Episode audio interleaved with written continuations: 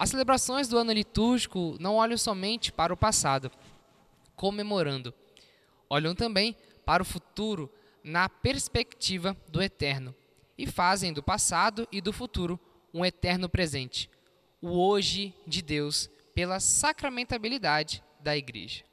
Caríssimo irmão, este é o podcast A Santa Igreja Católica.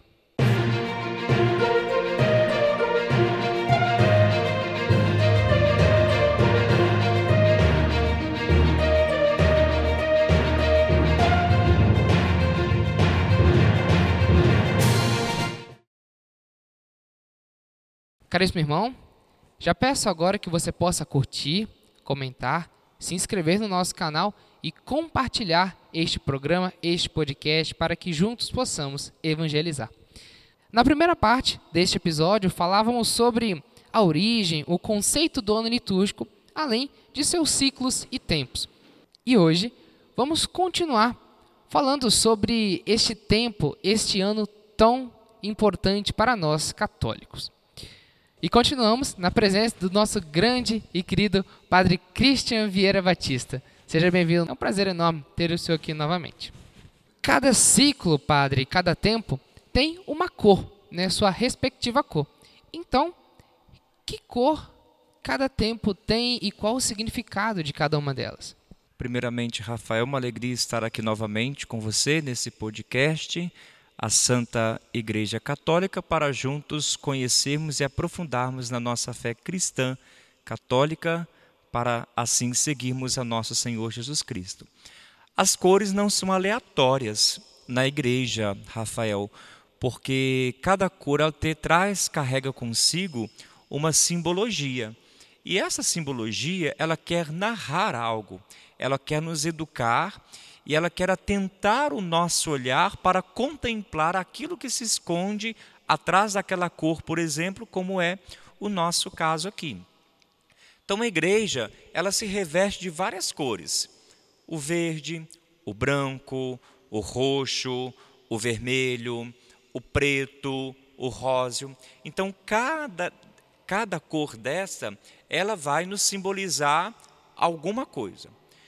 Por exemplo, vamos começar lá com o roxo, onde como nós iniciamos a nossa caminhada do ano litúrgico, como nós vimos aquela primeira parte deste podcast. A cor roxa, ela simboliza a preparação, a conversão, onde nós somos convidados, Rafael, através dessa cor, viver também em nossa alma o desejo da conversão, o desejo da penitência, o desejo da mudança. Essa cor, comumente, ela é usada então na quaresma, no advento, ela é usada nos funerais, por exemplo. Então, essa questão da, da penitência, da conversão, onde nós somos chamados cada vez mais a essa purificação. Então, esse é o simbolismo básico desta cor roxa. Isso. E a cor verde, que seria ali do tempo comum, né? Isso, essa cor aqui que nós mais caminhamos com ela. A cor verde é uma cor comum. Ela simboliza para nós, Rafael, a esperança.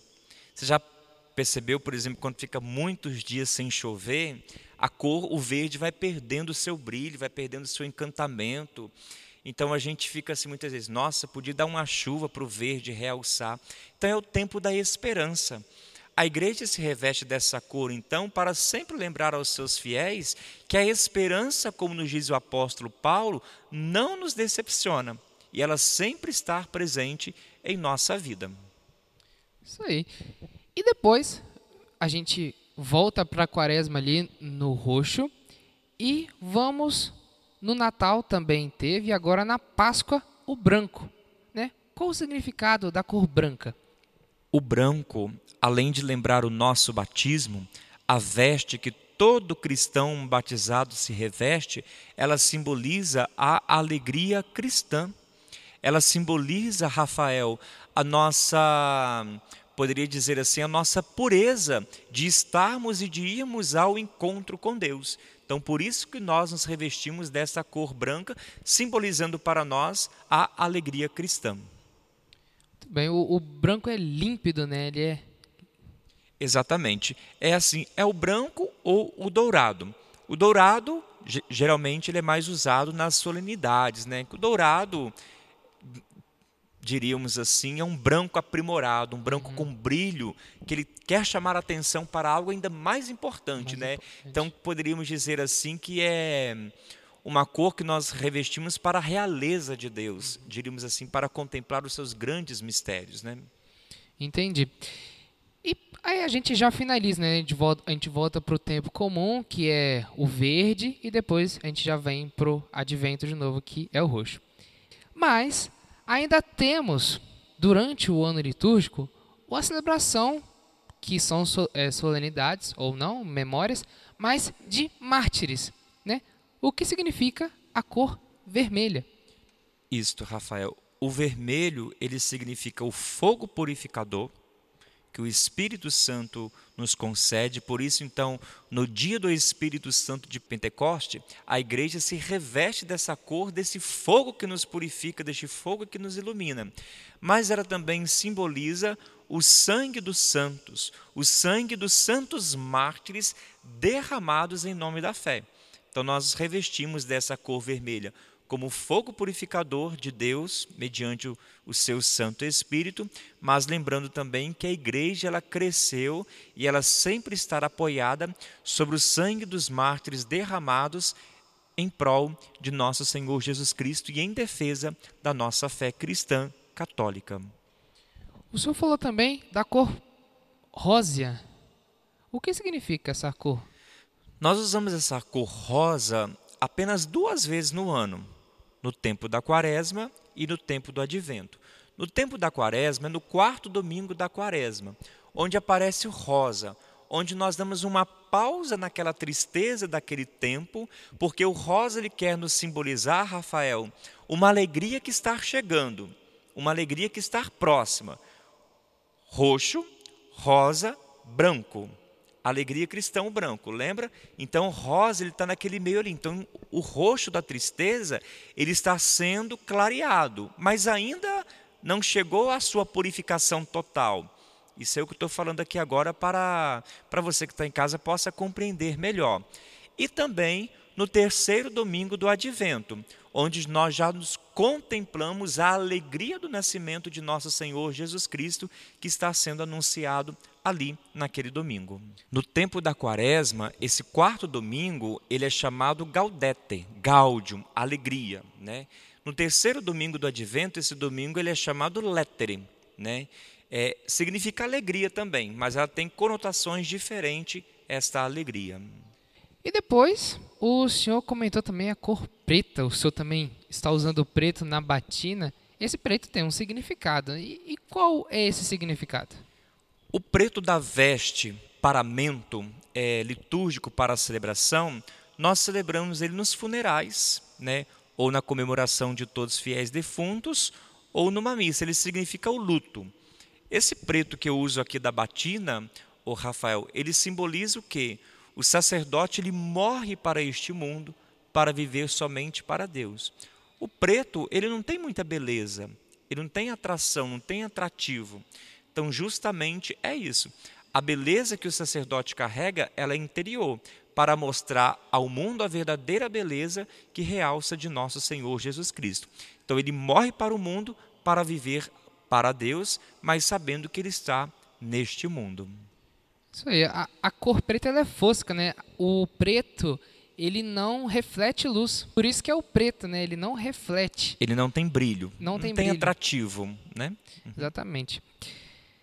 Agora falamos sobre as cores aí que nós temos durante todo o ano litúrgico e agora a gente passa por, uma, uma, um outro ponto, né, sobre as leituras bíblicas, né, que é, existe uma divisão, né, como todo ano litúrgico tem várias divisões, também existe essa divisão de leituras, né, como que é feita essa divisão? Porque no final de três anos nós temos uma visão muito ampla, né? Porque é o ano A, B e C, né? Depois o senhor vai falando para a gente por que, que tem essa divisão de três anos aí e, e, como que a gente no final desses três anos temos uma visão tão ampla né, da Bíblia e principalmente dos Evangelhos.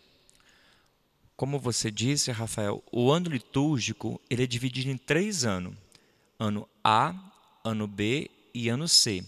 Nesses três anos, cada ano nós refletimos um evangelho diferente. Assim, no ano A, nós refletimos e nós lemos o evangelho de Mateus.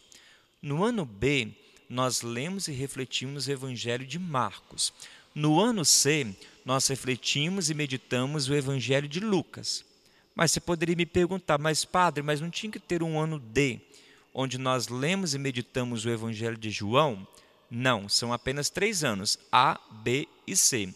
O Evangelho de João ele é reservado para as ocasiões especiais da igreja. Tanto é que ele nos acompanha quase todo o período ali do tempo da Páscoa. Por ele ser um evangelho robuscado, diríamos assim, com muita riqueza teológica, ele é colocado nos momentos fortes dentro deste ano é, e dentro destes tempos litúrgicos. Entendi. Então, no final dos três anos, a gente lê a Bíblia toda? ou Isso. Aí, aí ainda, Rafael, nós temos o lecionário, que é dividido em ano par e ano ímpar, onde nós lemos né, os profetas, lemos toda a Sagrada Escritura.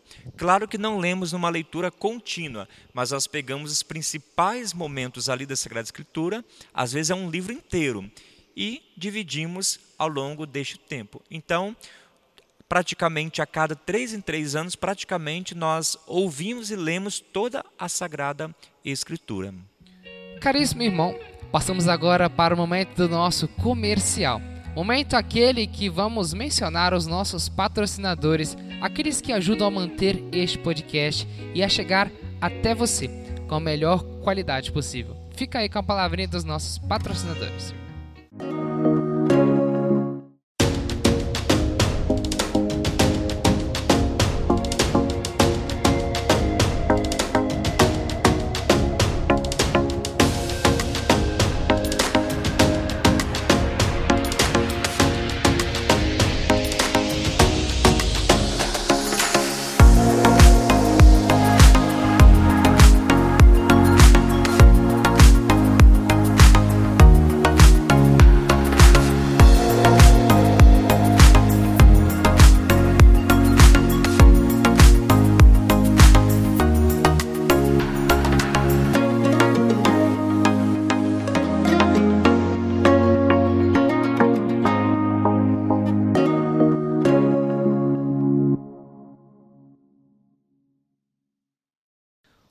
Voltamos agora, Padre Christian, do nosso comercial e passamos para o momento que finalizamos todos os nossos episódios.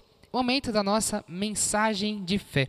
Deixe-nos agora uma mensagem de fé para que nós possamos viver né, o ano litúrgico que agora começa da melhor forma possível e mais profundamente.